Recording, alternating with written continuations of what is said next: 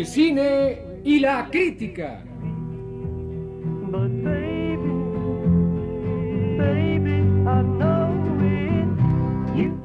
Una serie que interpreta a la gente que se mueve y a la gente que está quieta.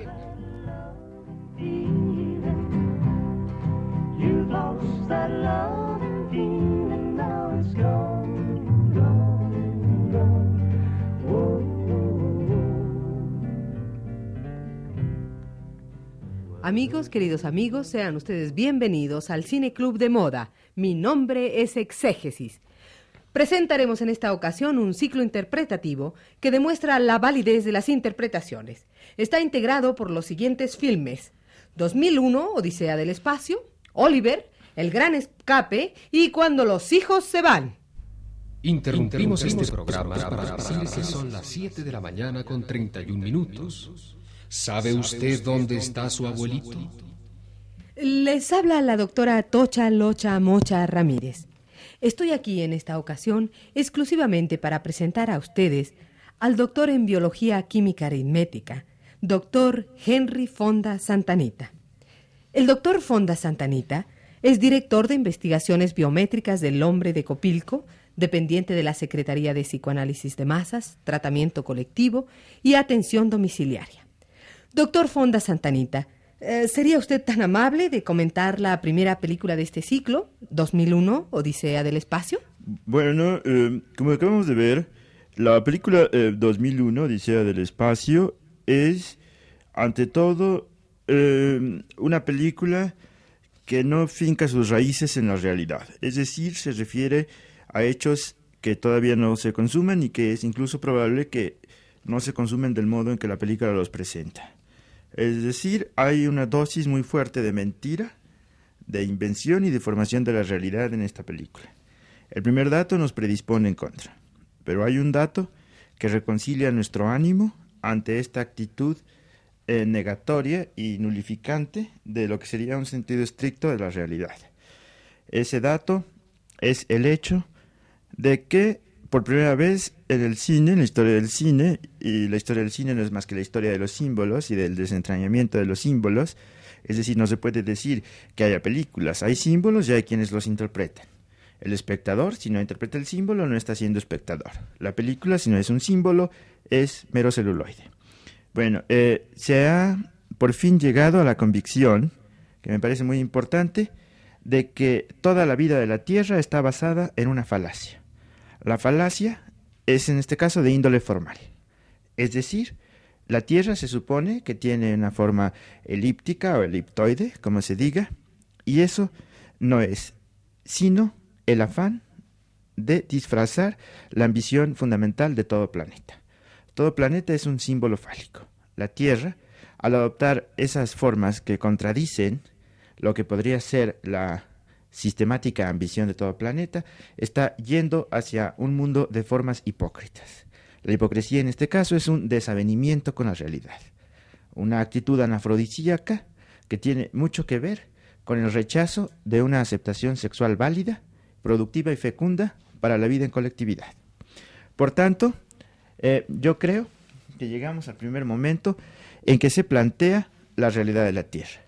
En realidad, toda la historia de la humanidad, mientras ha vivido en la Tierra, ha sido una historia de la negación del círculo hasta la afirmación de la nave. La nave es el primer símbolo terráqueo que en verdad funciona. El rascacielos, como todo el mundo sabe, es el instante en que por fin la Tierra se decide a aceptar su verdadera naturaleza, que evidentemente no es circular. El del rascacielos se prosigue a la nave. La nave espacial, en este caso, no tiene sino el básico sentido de despertar por fin a una realidad sexual, a que la hipocresía de una tradición judeocristiana, ignorante de las bases freudianas de su existencia, no se había llevado.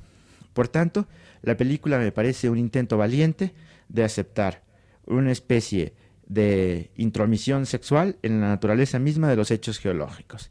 La geología se abre al eros. Eso es para mí 2001, Odisea del Espacio. Solo nos queda agradecer esta brillante interpretación del doctor Fonda Santanita. Muchísimas gracias. Eh, eh, quisiera nada más agregar una cosa. Diga usted, doctor. El, el robot que hace las veces de sistema, ¿Hal? ¿Sí? sí, no es otra cosa que nuestra conciencia. Toda conciencia eh, personal que no está en una adecuación perfecta con sus símbolos biotípicos suele disfrazarse de conciencia tabulada y mecanizada.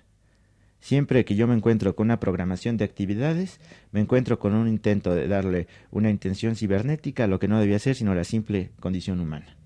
Brillantísimo, brillantísima esta última interpretación del doctor Fonda Santanita. Les invitamos a ustedes para que la semana próxima escuchen la interpretación de Oliver.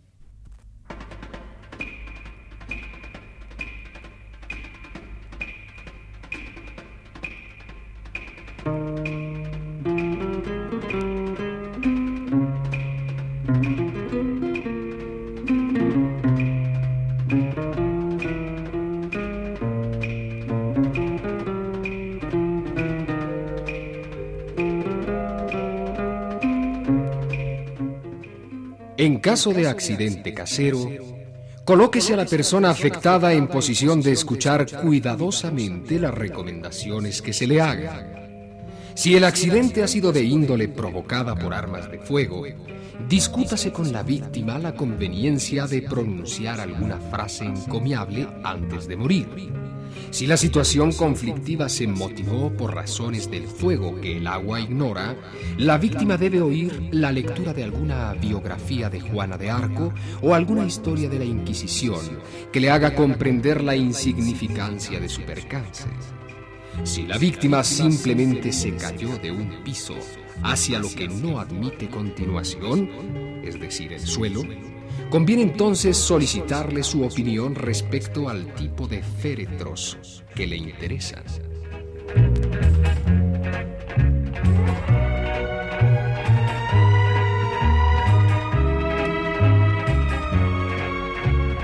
Esta fue una contribución del cine y la crítica a la cultura del pueblo de México.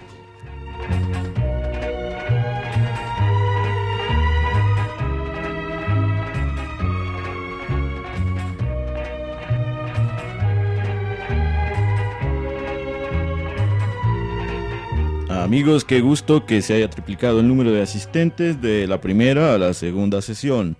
Hemos tenido que cambiar de nuestro pequeño auditorio para 2.000 gentes a este estadio olímpico en la ciudad de los deportes porque el interés que ha despertado este ciclo, que demuestra que el cine es una derivación de la exégesis, ha sido fenomenal. Vemos todos los rostros conocidos y desconocidos, lo que nos prueba que no puede uno conocer a toda la gente de golpe. Eh, con nosotros, después de esta exhibición de Oliver, que es una cinta que refleja el problema de la inadecuación infantil en un medio eh, forjado por normas adultas, tenemos a la doctora y psicóloga biotípica también, eh, Luz María del Dulce González Gómez. La doctora Luz María ha trabajado durante varios años, no exageraría el decir que décadas, en todo tipo de situaciones relacionadas con la niñez problema. Doctora, en relación a Oliver, que es una película que, como todos acaban de ver, se refiere a una niñez que aún no encuentra su camino productivo vocacional perfecto, es decir, a una niñez que aún no ha desarrollado las cualidades climáticas que la harán pertenecer de un modo productivo a la sociedad. Eh, ¿Qué tiene que decirnos? Pues mire usted, mi querido doctor, yo quería decirles, es que los niños son un problema. Un problema son los niños. ¿Cuándo? ¿Por qué? ¿Y para qué? ¿O con qué? ¿Son un problema? Interrumpimos este programa para decir que son las 14 horas con 44 minutos. ¿Sabe usted dónde está su bisabuelita? Pues como decía, el problema es el problema de los niños y los niños del problema. Quisiera centrar un poco la atención de la doctora en un hecho. ¿Ve usted en la asociación delictuosa infantil un síntoma del deseo de una sociedad adulta de procrear una niñez que contradiga sus principios mismos de sistemática renovación decente? Yo creo, mi querido doctor, que no es ese el problema. Porque, como dije antes, ¿cuál es el problema? El problema es, el niño es un problema. ¿Cuándo es el problema? La voy a contradecir. Hay un momento en la película cuando canta una canción que se dice Considérate en tu casa. Le dice Ahí un está, ahí está. Es el problema del niño. Que, ¿Cuál es la casa del niño? El problema del niño es que la casa del niño es su mamá. Su mamá. Su mamá que le crea una casa falsa porque es un problema para la mamá tener al niño. Y luego, ¿qué pasa? El niño sale al mundo. ¿Y dónde está su casa? ¿En su mamá o en el mundo? El problema sigue siendo el problema. Otra objeción que yo quisiera plantearle a la doctora, en relación ya a la actitud eh, meramente, digamos, moral del acto, antes de pasar a sus interpretaciones médicas y a sus interpretaciones de, índole ciclotímica, eh, cuando el niño se encuentra con un mundo infantil regido por un adulto que participa de ese mundo infantil, hay que considerar que ese adulto que se llama Feijin baila con los niños, Baila con los niños, ¿por qué? Porque él es un adulto con un problema de niño. Es un niño con un problema que llegó a adulto sin eliminar el problema de niño. He allí el problema. ¿Por qué los niños son un problema? Porque el problema viene desde cuando se tienen a los niños, antes de tener a los niños, al tener a los niños, después de tener a los niños. Los niños y el problema van unidos. O sea, niño, problema, problema, niño, lo mismo. Interrumpimos este programa para decir que son las 17 horas con 13 minutos. ¿Sabe usted dónde está su chosno? Bueno, eh, antes de llegar a las conclusiones, le queremos advertir a la doctora solo un último reparo. ¿Cree usted, en conciencia, que se puede decir que la delincuencia infantil es solo un reflejo de la delincuencia adul- adultil? Querido doctor, usted lo ha dicho. Usted dijo, un reparo. ¿Qué quiere decir ese reparo? Usted de niño tuvo problemas debidos a los reparos que no dio o que dio o dejó de dar. Es lo mismo. El problema está en el reparo. Entonces, ¿qué significa eso? Usted lo está diciendo. Esta actitud suya ante lo que yo estoy proponiendo es simplemente el problema de su niñez reflejado en su edad adulta. Y todo es igual. Yo quiero, ante esta multitud que nos escucha, proponer el siguiente concepto. Niñema. El concepto de niñema. ¿Qué quiere decir? Quiere decir que ya desechada totalmente la actitud completamente, pero verdaderamente prehistórica de que el niño no tiene problemas o puede dejar de tenerlos, y ahora establecemos definitiva, total y rotundamente el concepto niñema. ¿Qué quiere decir? Niño problema, problema con niño, todo unido para siempre. Muchas gracias, doctor. Muchas gracias a usted. Conejo Blas, ¿a dónde vas? Con esa escopeta colgándote atrás. Conejo Blas, ven por aquí, pues un favorcito te voy a pedir. Anoche estaba yo solo y vino el lobo.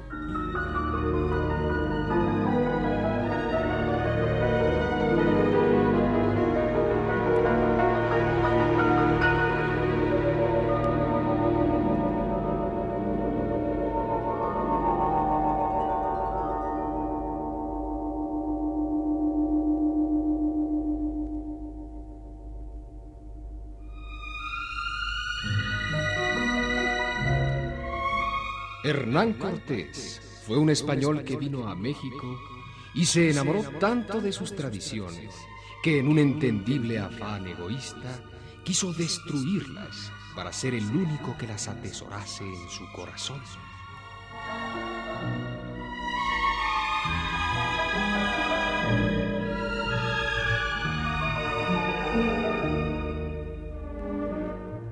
La Bohemia es una ópera de Giacomo Puccini que queda en la esquina de 16 de septiembre y Gante.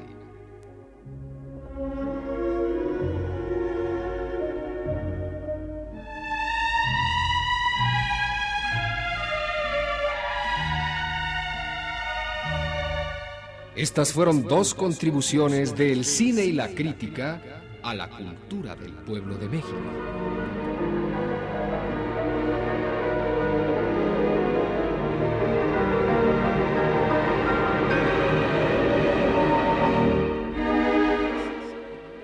He tenido la oportunidad de ser quien coordine este primer ciclo interpretativo. Mi nombre es Exégesis Y quiero decir que parte del gran placer que nos provoca haber organizado este ciclo, que desmiente definitivamente la idea de que uno puede ir al cine sin un manual interpretativo al calce, es el tránsito del estadio olímpico al monumental estadio azteca. El hecho de que se hayan tenido que suspender los juegos de la Copa de Fútbol para dar paso a este ciclo de Cine Club es una demostración más de la fuerza terrible que en este momento tiene ya la actitud de apoyarse en una sana interpretación psicoanalítica para comprender la existencia. A propósito de la tercera película de este ciclo, El Gran Escape, y yo creo que ya es tiempo que nos demos cuenta que ver las películas incluso es una forma incidental de este cineclub. Este cineclub podría funcionar incluso sin películas. Eh, a propósito del Gran Escape, hemos pedido la contribución, en este caso mm, verbal, pero no por ello menos importante, de la doctora Tochalocha Mocha Ramírez, que como aval académico para interpretar el Gran Escape, tiene en este momento el hecho de presidir los trabajos de la agrupación bioquímica, biotípica y biomédica de afirmación de la realidad. La agrupación de afirmación de la realidad es una agrupación nueva que está teniendo mucha importancia en nuestro medio. México ha dejado de ser un espejismo para convertirse en una realidad. Para que la realidad no se escape y no se nos vaya de nuestras manos, hay que asirla. ¿Cómo? ¿Qué sogas, lazos, cadenas, grilletes o esclavas hay que usar? De eso se ocupa la agrupación de afirmación de la realidad. Doctora, ¿qué nos tiene que decir usted respecto a esta película que acabamos de contemplar, El Gran Escape? El gran escape. Eh, La problemática está ya dada en el título. El gran escape. ¿De dónde están escapando estos personajes que nosotros hemos visto? Están escapando de un campo de concentración. Pero en realidad, ¿están escapando de un campo de concentración? No, señores. Ahí es la trampa, la trampa interpretativa en la que no caeremos. El campo de concentración, inclusive el nazismo mismo, ha sido inventado para que el hombre pueda escaparse. ¿De quién se está escapando el hombre? ¿Del campo de concentración? No, se está escapando de sí mismo. Vemos a Steve McQueen escapar, escapar de sí mismo. ¿Por qué? ¿Por qué escapan? ¿Por qué escapan? Porque no pueden enfrentarse a esa realidad de ellos mismos. Hacen un túnel, por ejemplo. Escapan, acabamos de ver, escapan por un túnel. ¿Por qué no hicieron un elevado? ¿Por qué no escaparon a la luz del día? ¿Por qué? Porque tienen una actitud negativa y la película también es negativa y todos los que se escapan son negativos. Es decir, ¿usted consideraría que la película refleja el escapismo? En síntesis, e- e- esa sería mi interpretación. Interrumpimos este programa para decir que son las 19 horas con 24 minutos. ¿Sabe usted dónde está su árbol genealógico? Eh, otra pregunta más, doctora. La motocicleta de Steve McQueen, ¿qué símbolo es? Eh, ¿O qué, a qué símbolo puede adjudicarse su realidad? La motocicleta, como su propia forma lo indica, como el motor que tiene, la gasolina que se le echa, lo indican, es una forma más de escape. Es decir, se usa incluso ya los medios mecánicos para no avenirse con la realidad. Exactamente, hay un medio mecánico entre el hombre y sí mismo. Entonces, ¿cómo utiliza el hombre eh, este medio mecánico para acercarse a sí mismo, para enfrentarse a sí mismo? Ah, no, lo utiliza para escapar por su posición negativa. Es decir, que usted considera que si Steve McQueen se arroja contra un muro con su uh, motocicleta, que podemos decir que es mecánica, ¿estaría en realidad en una actitud más positiva? Sería más positivo. Sería suspender el escape de alguna manera. De una manera posiblemente un poco violenta, pero una manera. Ese hombre se levantaría del suelo para enfrentarse a sí mismo, porque ya el medio mecánico estaría destruido.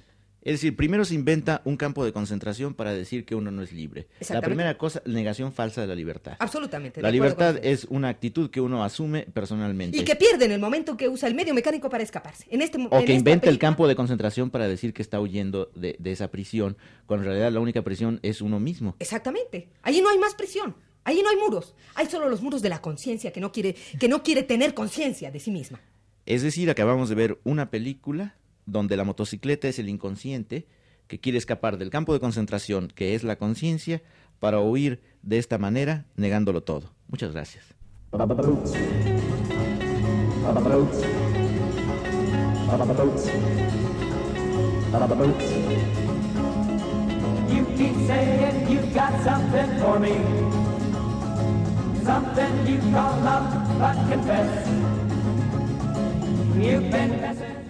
Ciudadano, no huyas de la realidad.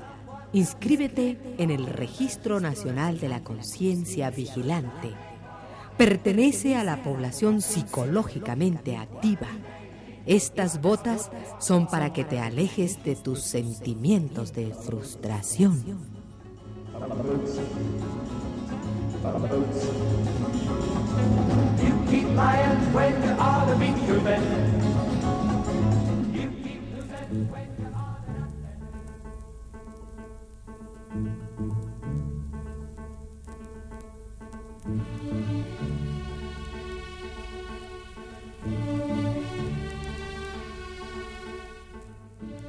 En caso de una conmoción cerebral efectuada a domicilio que requiera de una rápida y urgente solución administrativa, se propone el siguiente tratamiento. Frótese a la persona dañada con alcohol, envuélvasele en asbesto y préndasele fuego. Inmediatamente después, hágasele tomar 12 aspirinas, hágasele tomar un frasco de ciclopal y hágasele tomar las de Villadiego. Una vez que el efecto de este último chiste haya funcionado como es debido, proporciónesele a la persona ultrajada una serie de inyecciones cada tres segundos, siete dosis de pipas de opio, una lectura prolongada de Bronco Moreno y la declamación continuada de las siete lámparas de la arquitectura del buen Vitruvio. Si el aludido continúa sin dar señas de muerte, puede procederse entonces a la puñalada.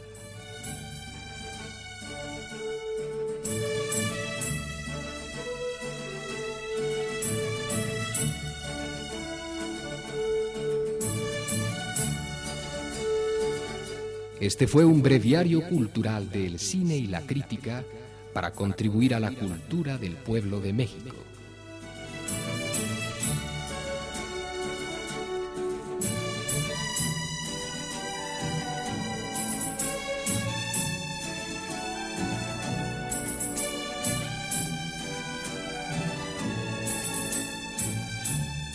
Muy satisfactoria para nosotros la respuesta a este cineclub, mi nombre es Exégesis. Ya el mero hecho de que tengamos que cambiar la ubicación del cineclub del monumental Estadio Azteca al estado de Chihuahua es una demostración más de cuánto interesa a la gente saber ver cine, es decir, saber entenderse a sí mismos a través no del contacto con la butaca, sino del contacto con lo que es mucho más amplio que la butaca, la conciencia.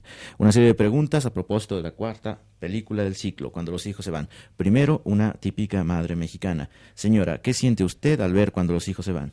Ay, señor, pues yo recuerdo mi tragedia personal, ¿verdad? Porque fíjese que a mí, pues mis hijos todos casi se me fueron. Me, me quedó uno nada más, todos los demás ya se me fueron. ¿Qué edad tiene el restante? Eh, Ya nada más tengo el que tiene 54 años. ¿Y ese hijo manifiesta deseos de independencia? No, él es muy tranquilo, doctor, casi nunca habla y, y está muy contento. Él sí se es decir, quedó. que cuando llegue a la mayoría de edad es posible que continúe con usted. Eh, ¿Quién sabe, doctor, si, si llegue a la mayoría de edad? Porque pues todavía está así en su camita. Interrumpimos este programa para decir que son las 20 horas con 51 minutos. ¿Sabe usted dónde está el padre Adán? Ahora, un padre de familia. ¿Qué siente usted, señor, cuando los hijos se van? Bueno, en mi caso particular, los hijos no se van, los hijos los fui yo mismo. Porque los hijos son unos canallas, son unos malagradecidos, son unos ingratos. Es decir, la respuesta de un padre que no está satisfecho con las conductas de la respuesta. ¿Qué otra cosa tiene usted que decirnos respecto a la película? Eh, Yo creo que toca un tema muy ferviente, muy fehaciente, muy lamentable y muy acogedor. En lo particular, yo me sentí muy conmovido porque yo soy, yo vivo ese caso. Yo, para no molestar a mis hijos, tengo puesta una casa chica con mi secretaria para que no me vean mucho. La madre se talla todo el día jugando canasta, tiene callos en los dedos. Entonces, realmente ellos no tenían motivo de queja, pero en su vagancia yo los tuve que echar de casa. Eh, muy buena respuesta. Ahora, un hijo mexicano típico. ¿Qué le pareció a usted cuando los hijos se van, joven? Pues mire, yo, ¿qué le podría decir? Pues, pues, pues yo soy un hijo de familia. Es el primer error. No soy hijo de Pérez o Martínez o González. Soy hijo de familia. La familia es el padre de todos los mexicanos. Es la madre de todos los mexicanos. Razón de más para afirmar que la familia es un organismo que usurpa funciones, que está en un lugar que no le corresponde. Todas las cosas cambiarán en México cuando ya nadie sea hijo de familia, sino de quien corresponda. Ahora, una vecina. Queremos preguntarle a una vecina, siempre hay alguien que es vecino de alguien, este, en este caso es una mujer que es vecina, su profesión vecina. ¿Qué siente usted, vecina, cuando los hijos de la vecina se van? Ay, pues mire, señor, yo como nada más soy vecina, sin hijos y sin nada, siento tan feo, tan feo, tan feo, que sabe usted lo que hice para no sentir tan feo, tan feo, tan feo. Y todo me revivió ahora que vi la película. Mire, yo me fui al mercado y compré un canarito y cada vez que se le va un hijo a mi vecina o a la del otro lado, a la de la esquina, voy y le doy sopitas de pan con leche a mi panarito. Y yo ahorita que salga de ver la película esta que me ha conmovido tanto, tanto, tanto, voy a correr a ver a mi canarito y le voy a dar muchas sopas con leche a mi canarito. Muchas gracias y pronto informaremos del siguiente ciclo.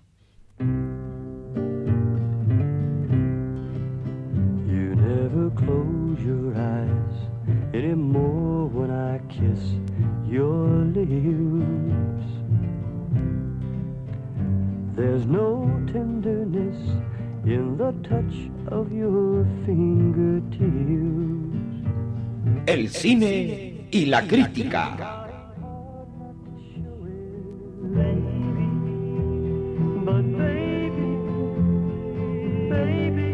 Una serie que interpreta a la gente que se mueve y a la gente que está quieta.